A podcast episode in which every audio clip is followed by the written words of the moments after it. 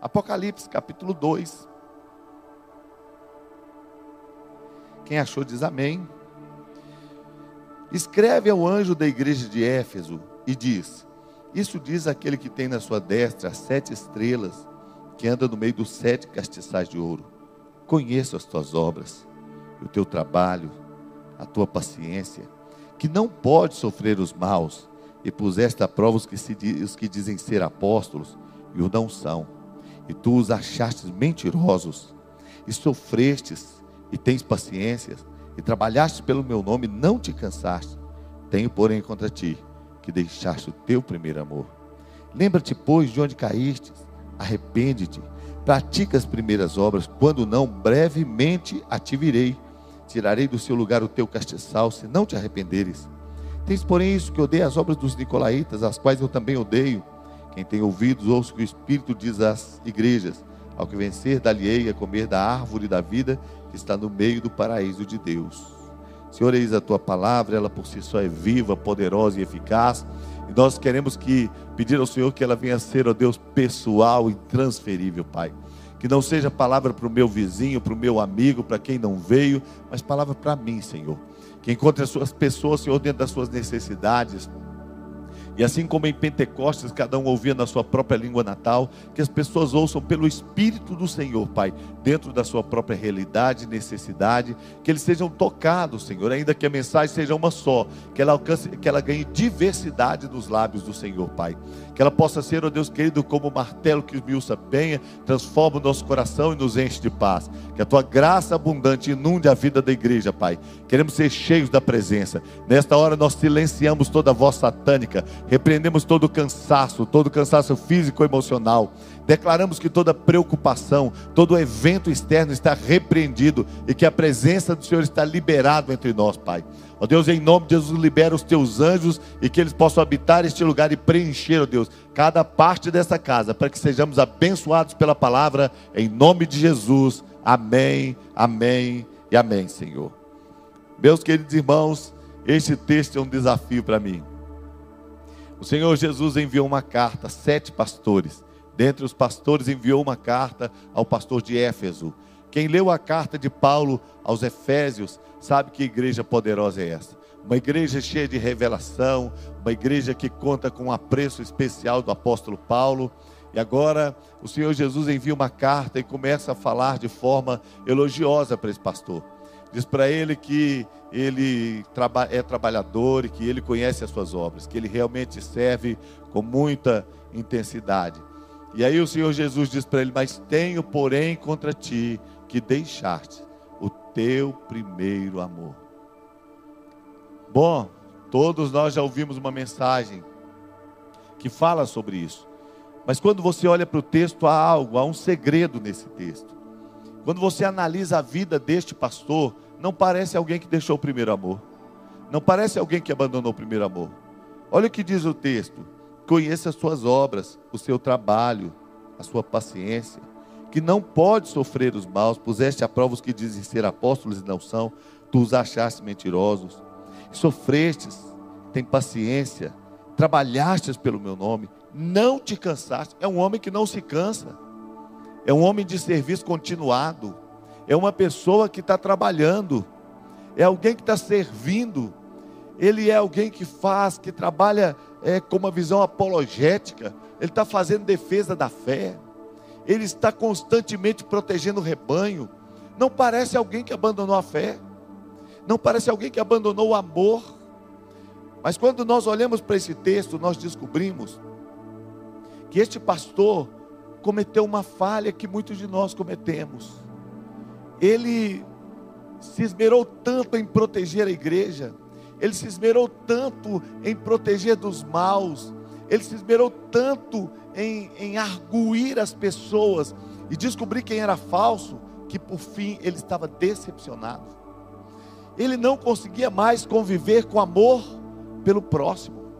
Não era o primeiro amor por Deus, ele deixou de amar pessoas. Ele tinha experimentado, alguns que se diziam apóstolos eram mentirosos, eles eram falsos. Ele experimentou gente que estava na liderança e era canalha. Ele experimentou gente que estava buscando uma posição na igreja e que era falso. Ele não aguentava sofrer os maus. Ele não suportava o erro na igreja. Ele não suportava o pecado na igreja. E sabe o que aconteceu com ele? De tanto ser zeloso e rígido com a igreja, ele se tornou também duro. Ele também estava tão rígido com todo mundo. E ele não conseguia aceitar as pessoas mais. Ah, o crivo era muito alto, o parâmetro era muito alto. E ele estava tão exigente, mas nada servia para ele. Ele se tornou um crente tão crítico, tão duro. Talvez, meu irmão, você esteja vivendo isso. Tenha se decepcionado tanto com a igreja. Você já viu tanto pastor pisar na bola. Você já viu tanto pastor em queda. Você já viu tanto líder vivendo de fachada. Vem no altar e declara uma palavra e vive uma vida de qualquer maneira. Você já conviveu com um pastor que dentro de casa é um cavalo, dando coice na esposa, agredindo os filhos. Talvez você tenha estado decepcionado com os irmãos. Crentes que você contratou na sua empresa são piores do que os infiéis, pior do que alguém que não teme a Deus. Talvez você conviveu com gente que você contratou ele para fazer um serviço na sua casa, ele abandonou o serviço no meio do caminho. Você não está tolerando mais. O evangelho está ficando difícil de suportar. Você olha para a igreja, quando você entra, você volta para casa e às vezes você não está edificado, você está, está é, é detonado. Você vem para a igreja, observa os irmãos e você fala: Meu Deus, que roupa é essa que essa irmã vem para a igreja? Que que ela, como uma pessoa vem para um culto com uma roupa dessa? Você vê as pessoas saírem do culto cumprimentando com a paz e chegarem no estacionamento e falar até palavra feia, pindamanhangaba porque o carro está preso. Você já viu tanta coisa horrível. E você fica olhando na igreja e você fala, meu Deus. E por fim o seu coração vai se endurecendo. E chega uma hora que você pode descobrir que você também abandonou o seu primeiro amor. O que nós não queremos aceitar é que há uma relação direta entre amar a Deus e o próximo. Há um link direto, uma relação direta entre amar a Deus e amar ao próximo. E a palavra do Senhor diz que ela radicaliza ao dizer que ao desistir do amor às pessoas, estamos eliminando a possibilidade de amar a Deus. Tem versículo na Bíblia que tem vontade de apagar, irmãos. É pesado demais. Aquele que diz que ama a Deus e não ama o seu irmão é mentiroso. Meu Deus. A verdade não está nele. Quem escreveu esse versículo? Louvado seja o nome do Senhor, foi o Senhor pelo Espírito Santo que deu essa revelação.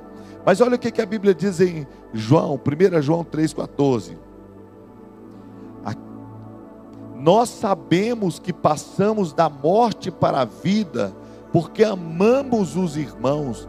Quem não ama o seu irmão permanece na morte, permanece morto é morto permanentemente. A palavra morte não significa aniquilação. A palavra morte não é a inércia do corpo, não é a ausência do fôlego apenas. A palavra morte significa separação.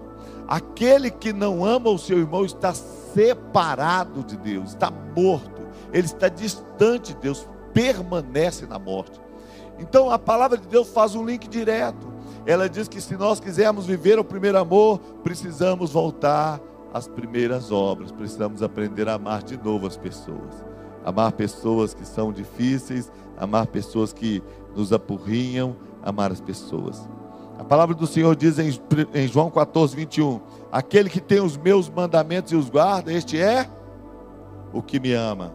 Aquele que me ama será amado meu Pai. Eu o amarei e me manifestarei a ele. Jesus disse que amá-lo não é uma questão apenas de dizer, oh, não é ficar no louvor dizendo, oh, oh, é guardar os mandamentos. E quando você vai ler o contexto, é João 15, ele fala isso em João 14, mas em João 15 está escrito assim: Nisso é glorificado meu Pai, em que deis muito fruto, e assim sereis meus discípulos. O Evangelho é em relação a você, o Evangelho tem a ver com você, até chegar em você. Depois que chega em você, ele diz respeito ao outro. O evangelho é a seu respeito até chegar em você. A partir do momento que ele te alcançou, o evangelho agora diz respeito ao outro. Por isso Deus te chamou para frutificar. Faz parte do amar a Deus frutificar. Aquele que tem os meus mandamentos e o guarda, este é o que me ama. Nisto é glorificado meu Pai, que deis muito fruto, é assim sereis meus discípulos. Como o Pai me amou, também eu vos amei. Permanecei no meu amor. Se guardardes os meus mandamentos, permanecereis no meu amor. Do mesmo modo que eu tenho guardado os mandamentos de meu Pai e permaneço no seu amor. Tenho-vos dito isso para que o meu gozo permaneça em vós e o vosso gozo seja completo. E o meu mandamento é este: que vos ameis uns aos outros. Ah, se acabasse assim, estava bom, né? Meu mandamento é esse: que vos ameis uns aos outros. Ficava muito legal. Já era pesado, mas estava legal. Mas continua dizendo assim: assim como eu vos amei. Assim como eu vos amei. Como é que Jesus te amou? Você mereceu? É porque você estava bonitão? Foi por merecimento. Nós passamos pela porta estreita, irmãos. Em se dizer de renunciar o mundo, mas em se tratando de merecimento, nós passamos pelo portão. Nós entramos na porta da graça. Nós passamos pela misericórdia. Não havia nada em nós. Foi antes de sermos salvos, Ele nos amou. E agora Ele diz para nós amarmos as pessoas assim como Ele nos amou. Sabe, queridos, Deus tem um plano para você. Agora, é interessante, e com esse texto que eu vou ler, eu vou mostrar uma coisa forte. Nós estamos vivendo um tempo de desamor. A Bíblia diz que no final dos dias o amor se esfriaria. E em Timóteo capítulo 3, do versículo 1 a 5, diz assim: Sabe, porém, isso, nos últimos dias sobrevirão tempos trabalhosos, porque haverá homens Aqui não está escrito, mas mulheres também. Amantes de si mesmo, avarentos, presunçosos, soberbos, blasfemos, desobedientes a pais e mães, ingratos, profanos, sem afeto natural, irreconciliáveis, caluniadores, incontinentes, cruéis, sem amor para com os bons, traidores, obstinados, orgulhosos, mais amigos dos deleites do que amigos de Deus, tendo aparência de piedade, mas negando a eficácia dela. Destes, afasta-te. Esse texto fala de, das características de uma comunidade, umas características de uma sociedade que seria forjada para o final. Haveria tanto orgulho. Outro dia o Wolfgang falou comigo, pai, Orgulho é terrível. Eu, às vezes, fico confessando o pecado e me sentindo orgulhoso. Eu fico assim, sentindo aquele orgulho. Você sabe que a gente tem, tem tendência a ter orgulho até da nossa humildade? Eu sou humilde, eu, tô, eu, eu, eu posso dizer com, com muito orgulho que eu sou humilde. Diz o pastor Rony que orgulho é igual o Jason. Ele falou que assistiu Jason 1, mataram o Jason. Jason 2, que deram, metralharam o Jason. Jason 3, arrancaram a cabeça dele, com uma, uma, motosserra. Jason 4 enterraram ele num lugar tão fundo. E aí até que queimaram o Jason todo no Jason 5. Não sobrou nada, até o dedinho dele foi queimado. E aí aparece o Jason 6. Meu Deus, orgulho é igual o Jason. Vem ele de novo. E a gente tem que ficar lutando. Mas eu queria ensinar para você algumas coisas para nós aprendermos a amar e voltarmos ao primeiro amor. Eu quero te ensinar algumas palavras sobre o caminho do amor. A palavra do Senhor diz assim: Eu vos mostrarei um caminho sobre modo excelente. Caminho. O amor é um caminho. Amor é uma construção. Se nós vamos amar, nós precisamos decidir fazer o caminho. E eu queria tirar desse texto três palavras que eu entendo que são cerne. Eu vou usar uma quarta aqui, mas eu vou usar três, três palavras, três conceitos que eu entendo que são o cerne de tudo isso. Você fala de homens blasfemos, caluniadores, incontinentes, irreconciliáveis. Isso são termos tão sérios e tão profundos que parece que não tem jeito para essa geração. Mas eu vou dizer para você que todas essas coisas estão pautadas em três três princípios que fundamentam todos os outros males. E depois eu vou falar a quarta que tá, eu, que eu coloquei aqui, senão nem falaria.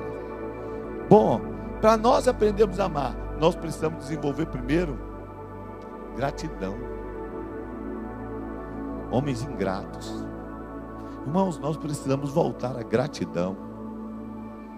A ingratidão, ela é, ela gera o egoísmo. A ingratidão é pessoa sem memória. A ingratidão, ela gera muito mal. Porque todos nós entramos no planeta do mesmo jeito, nus e dependentes. Nós entramos sem possibilidade de vida se não tivesse uma mão para nos sustentar. Nós entramos sem roupa. Nós entramos sem cultura. Não tem nada em você que alguém não te ensinou. Você teve que aprender. E uma mão te conduziu. E a coisa mais triste da sociedade de hoje é que é uma sociedade ingrata. Eu já contei para vocês quando eu fui visitar uma irmã na igreja, ela estava no hospital. É, e eu cheguei lá e eu nem vou contar de novo porque foi uma novela. Eu sei que a pessoa que estava na porta não me deixava entrar, não me deixou, não deixou e não deixou, e toda hora tinha um problema. Tem dois lá em cima e tem que voltar, e só entra um de cada vez. Foi aquela confusão. Eu sei que eu fui ficando, fui ficando, e na, no último momento eu perguntei ela se eu podia fazer a ficha, porque eu já estava na fila com a Elaine. Ela disse que não, mas que depois me chamaria. Mas depois me chamou para a fila de novo. Quando eu estava na fila, já chegando nela, ela disse: só faltam seis minutos para acabar essa visita. Eu acho que foram seis. Ela disse: Eu acho que não vai dar para entrar. Eu pensei: Show, Satanás, show, Satanás. Na casa do Senhor. É aquele corinho. Isso não é corinho, não, né? Aí eu fiquei calado, não falei nada. E ela diz: Mas se não der tempo, você eu vou deixar entrar. Eu não tinha reclamado hora nenhuma. Então, eu entrei, fiz a visita. E quando eu vinha descendo, o Espírito Santo começou a falar comigo. Ele disse para mim: Se você tivesse murmurado, não teria mudado nada. E ele me disse uma frase que eu guardei no coração. Ele diz: A murmuração faz cessar o louvor. Aonde tem reclamação, aonde tem murmuração, o louvor desaparece. Porque a murmuração tem foco na falta, na dificuldade, no problema, naquilo que nós não alcançamos. E Deus começou a falar comigo: a gratidão tem foco naquilo que nós recebemos. A gratidão é a base da adoração. A gratidão é a base do coração adorador. Quando eu ergo as minhas mãos para adorar a Deus, eu preciso achar gratidão no meu coração. Quando eu ergo as minhas mãos para glorificar o nome do Senhor, eu preciso encontrar gratidão no meu coração. A gratidão me faz agradecer a Deus, e a gratidão é base para o meu relacionamento com todas as pessoas. Gratidão sustenta a minha casa. Gratidão ajuda apreciar o que os outros fizeram por mim. Nós precisamos aprender a apreciar. Nós precisamos aprender a dizer obrigado. Diga obrigado quando a sua esposa fizer um prato gostoso. Diga obrigado. Diga obrigado à sua mãe. Ah, coisa triste é quando nós esquecemos da gratidão começamos a receber tudo como obrigação. Porque favor de todo dia vira obrigação. Se o seu marido trouxer um chocolate para você todo dia, um dia você vai falar com ele assim: não quero mais esse, quero airado. E o dia que ele esquecer, você vai dizer: cadê meu chocolate? O que mantém o romance na nossa vida, o que mantém a alegria no casamento e a alegria na família é de Obrigado. Obrigado. Obrigado fazer a gente entender que a pessoa foi além das obrigações. Obrigado tira o fardo da mulher quando ela termina de arrumar a casa. Obrigado tira o fardo do marido quando ele termina de fazer alguma coisa. Olha, tem muita mulher que reclama: meu marido parece que é morto. Eu tenho que contratar de vez em quando marido de aluguel. Mas sabe por quê? Porque ele não arruma. A, não... Aí eu vou dar uma dica para os maridos: não deixa de trocar lâmpada na sua casa, porque a mulher, quando você não troca lâmpada, fala assim: ele não troca uma lâmpada. Toda vez que ela bate a mão no apagador, ela te xinga, fala: "Ô oh, miserável, não troca uma lâmpada". Sobe na cadeira, na mesa, troca a lâmpada. Quando você estiver descendo, se a sua esposa estiver longe, simula uma queda, bate a porta do banheiro e mostra que você está lá no chão assim, diz: "Troquei, amor". Mas você que quer o seu marido, continue fazendo as coisas, elogia. Elogia o bichinho, não é fácil. Porque tem marido que abre a caixa de ferramentas só tem martelo. A, a habilidade dele é mínima, ele pega aquele martelo, torneira está pingando, tem, tem, tem, tem, tem. É, nós vamos ter que chamar um torneireiro. O sujeito não sabe de nada, mas elogia, fala, amor, como você martela bem. Ele vai acabar comprando uma chave de fenda, alguma coisa a mais. Viu, linda? Estou te ensinando, tá lindinha. Elogia.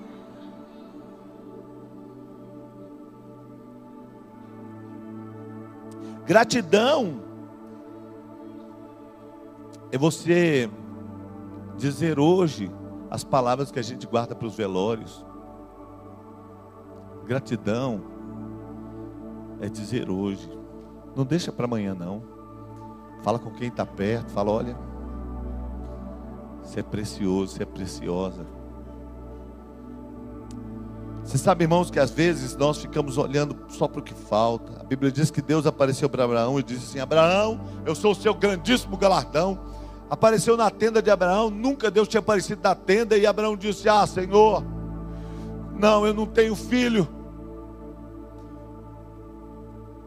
Abraão estava olhando para o que não tinha. Quando o nosso coração está ingrato, a gente só percebe que não tem. Na tenda de Abraão estava vazia, porque o humor estava vazio, porque a alegria estava vazia. Quando ele olhava para a geladeira, a conta de água estava lá, a conta de luz. É isso que faz casamento acabar, porque as pessoas ficam olhando para o que falta. E ele não começou, não disse Senhor, obrigado. Mas Deus disse para ele: sai da sua tenda e vem para a minha tenda. O meu todo é maior. Sai dessa tenda pequena, porque eu vou te mostrar as estrelas do céu. Eu vou te mostrar a areia a minha tenda é maior. Eu ouvi uma moça contando uma história que eu achei interessante. Ela disse assim: Eu estava um dia assistindo um vídeo e eles diziam: Se você acordasse amanhã, só com o que você agradeceu hoje, o que você teria? Ela disse: Meu Deus, eu não teria nada. Se eu acordasse amanhã, só com aquilo eu agradeci ontem, eu não teria nada na minha vida. Quantas vezes a vida tem feito assim com a gente? Passamos sem agradecer. O que você teria se ficasse na sua vida só que você agradece? E aquela moça disse: Eu preciso mudar de vida. E eu passei a agradecer, disse ela. Sabe, querido, nós precisamos aprender a agradecer. A base para uma vida com Deus é agradecer. E é interessante que nessa base também nós encontramos um coração agradecido. Você precisa não apenas agradecer, mas ter um coração agradecido. Os pais disseram para a filha: faça uma oração agradecendo o alimento. E, a menina disse: Senhor, dá-nos um coração agradecido em nome de Jesus. Amém.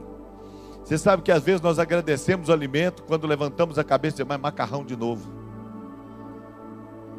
Muito obrigado por esse macarrão, Senhor. Em nome de Jesus, macarrão de novo.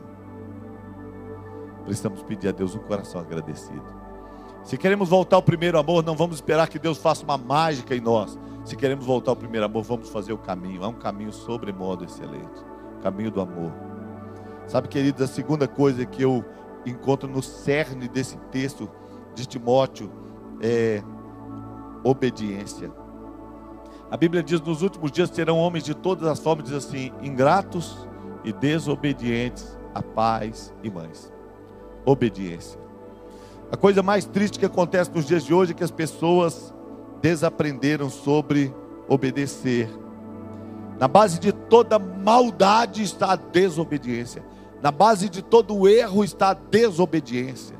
A desobediência é geradora de tantos males. E quando nós obedecemos, nós honramos. A Bíblia diz: honra o teu pai e a tua mãe. Obedeça a sua mãe. Obedeça ao seu pai. porque isso é mais espiritual do que muitas vezes um tempo que a gente gasta em oração. Obedeça. Obediência gera vida. Outro dia vi na internet uma mulher, uma senhorinha, ela velhinha, e o filho dela, um homem zarrão forte, sentado numa cadeira, ele estava sentado assim com as pernas abertas, segurando na cadeira assim, com a cara muito ruim, olhando para o irmão dele, acho que o irmão dele estava filmando, e ela com um chumasco de folha de graveto, acho que daquele tipo que a minha mãe catava para fazer chá de quebra-pedra para gente, chá de daquele tanto de coisa, que a minha mãe era meio raizeira. Então ela estava batendo nele, batendo com aquelas varas, e ele com a cara muito ruim ia dizer: Vou te ensinar o que é obedecer a uma mãe, e você precisa aprender. E aquele homem, homem zarrão lá, e aí ele disse: Está doendo, mãe. Ela disse: É para doer mesmo, para você aprender. E foi batendo nele. E o irmão dele filmando. E aí então ela parava um pouquinho, dava uma olhadinha assim para ver se já estava bem marcado. E continuava batendo e foi batendo nele. Depois falou: Agora levanta e dá um abraço na mamãe e pede perdão para a mamãe.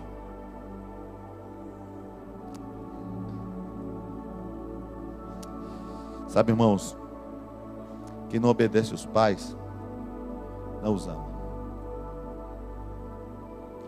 Obediência aos pais é lugar de honra. Se o pai não é obedecido, se a mãe não é obedecido, você pode declarar para ele: te amo muito, mas isso não é amor. O filho precisa obedecer, e o amor vem no rastro. E a questão toda é que a obediência não nasce com a criança, Obediência não nasce, a Bíblia diz que Deus nos encerrou todos debaixo da desobediência. Nós nascemos por natureza em desobediência. Por isso, pai, eu quero te dizer uma coisa: você não pode ensinar o seu filho a te amar, mas você pode ensinar o seu filho a te obedecer. O amor vem de reboque. O amor vem de reboque. Outro dia eu vi um vídeo de um homem, ele disse assim: a minha mãe me proibiu de ir numa festa, eu já tinha 18 anos.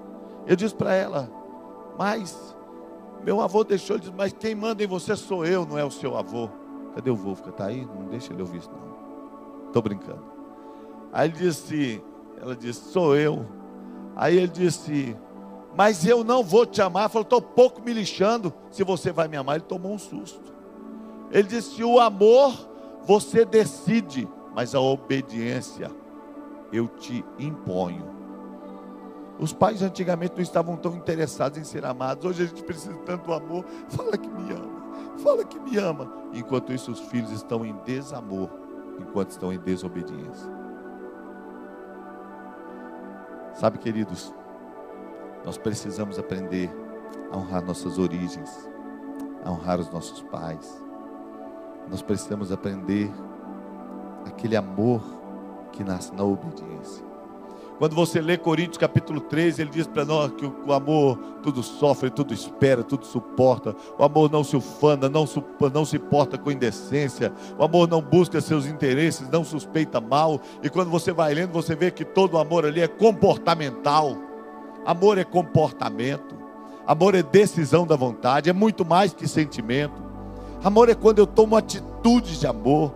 A Bíblia diz, filhinhos, não é mesmo de palavras nem de línguas, mas por obra e em verdade. O amor se manifesta quando nós damos, é, damos vida e colorido a Ele. O amor é mais que palavras, amor é atitude. O amor é um lugar de honra. Quando você honra sua esposa, você está amando. Quando você honra o seu marido, você está amando. Eu estava ontem fazendo o casamento junto com o pastor Santos, né? Do Juninho, da, da Ana. Enquanto a gente estava ali naquele casamento tão lindo, eu comecei a lembrar para as pessoas o que é a honra. Esse anel que a mulher deseja, mas que ela não quer comprar, ela quer ganhar.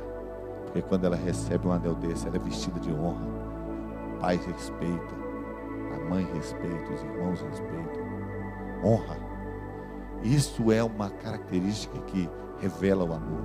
Honra sua mãe enquanto você pode.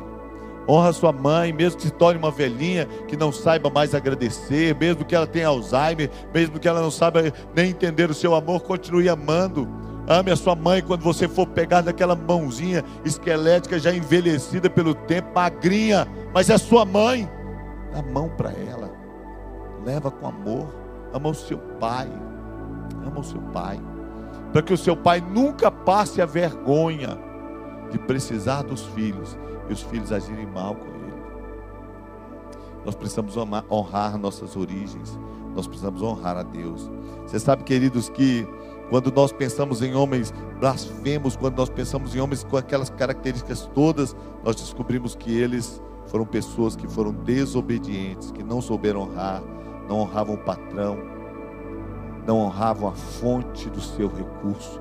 Tem gente que trabalha falando mal da empresa, trabalha reclamando, trabalha e pega o dinheiro e amaldiçoa o salário. Essa micharia não dá para nada. Seu salário não é micharia, é provisão de Deus. É igual maná, quem colhia fora da, colhia menos, ele dava, quem colhia mais, dava até bicho. Na verdade, você tem que saber que Deus é a sua provisão. E você tem que honrar o seu patrão como que fazendo para Deus. Funcionários que temem a Deus, honram, honra a sua liderança. A Bíblia diz assim: se alguém recebeu da palavra, reparta com quem lhe ensinou todos os seus bens. Você precisa aprender a honrar a liderança. A gente se esquece de quem pregou o evangelho para nós. A gente se esquece de quem dedicou a vida para a gente conhecer Jesus. Ah, você não fez mais que a sua obrigação. Verdade. Como cristão, não. Mas também não é mais que a sua obrigação ser grato a essa pessoa para a vida toda. Eu estava ouvindo a história de uma missionária. Ela estava indo para um campo missionário sem nenhum recurso. E ela foi para o meio do caminho e ela parou numa casa. Eles tinham combinado uma pousada. Era um, um servo de Deus. E quando ela parou naquela casa, ela começou a contar o testemunho. Eu já não me lembro mais. Estava indo para um campo missionário. E aí a pessoa perguntou: Qual é o seu nome? Ela falou o sobrenome. Ele diz: Eu tenho orado a Deus há alguns anos, pedindo a Deus uma oportunidade para abençoar o fulano de tal que me ganhou para Jesus. É, e ele era o pai dessa moça. Ele disse: Eu estava pedindo a Deus uma oportunidade, porque você veio da minha casa, é oportunidade de Deus. Pagou passagem, manteve aquela missionária, abençoou, sustentou. Sabe por quê? Honrar a origem. Sabe, queridos, e para a gente ir chegando ao final, resista ao egoísmo que mata a afeição natural. A Bíblia diz: homens sem afeição natural. As pessoas estão deixando o casamento, irmãos, por causa de um romance. As pessoas estão deixando os filhos para trás, dizendo: Eu tenho direito de ser feliz. Gente machucada, gente detonada. Ele dizendo: Mas todos nós temos direito a ser felizes. Deixa todo mundo infeliz para viver uma aventura. Todo mundo infeliz para viver um caso. A Bíblia fala em Romanos sobre isso, homens que deixaram a afeição natural. E diz que eles se inflamaram em sua sensualidade por outros homens. O texto daqui eu não vou ler porque o tempo está muito puxado. Mas diz a Bíblia que eles não deram honra a Deus e que eles, Deus os entregou ao sentimento do seu coração. Não foi para Satanás, não. Deus não amaldiçoou eles, não, nem entregou para o diabo, não. Só deixou o sentimento do coração, sentimento maligno, porque eles não se importarem em conhecer a Deus. Quando nós deixamos a afeição natural, irmãos, até os animais protegem as suas crias, até os animais têm afeição natural, mas o caminho do amor é a gente insistir em amar quem Deus colocou na nossa história. Permaneça amando seu cônjuge, permaneça amando seu marido. Ele pode não estar nem merecendo tanto, insista em amar. Eu estava ouvindo o pastor Luciano, ele disse assim: Olha, queridos, o divórcio é terrível porque ele é o diagnóstico de um coração duro. Jesus diz: Deus só permitiu o divórcio por causa da dureza do vosso coração. O pastor Luciano falou: o divórcio é diagnóstico de um coração duro. Pastor, eu já divorciei, estou todo detonado. Agora eu comecei um casamento novo. Deus odeia o divórcio, mas não odeia o divorciado.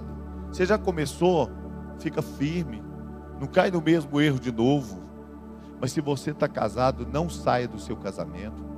Não deixe os seus filhos para trás. Os adultos brigam e as crianças sofrem. Não brigue em casa e deixe seus filhos assistindo brigas. Filho quer ver o pai beijando a mãe. Filho quer ver o pai dando beijo na mãe. Ah, não, Nós somos muito pudorentos aqui em casa. Seu filho quer ver você amando a sua esposa. Beija a sua esposa. Abraça o seu marido. Fala, eu te amo. E para por aí. Não vai fazer mais do que isso.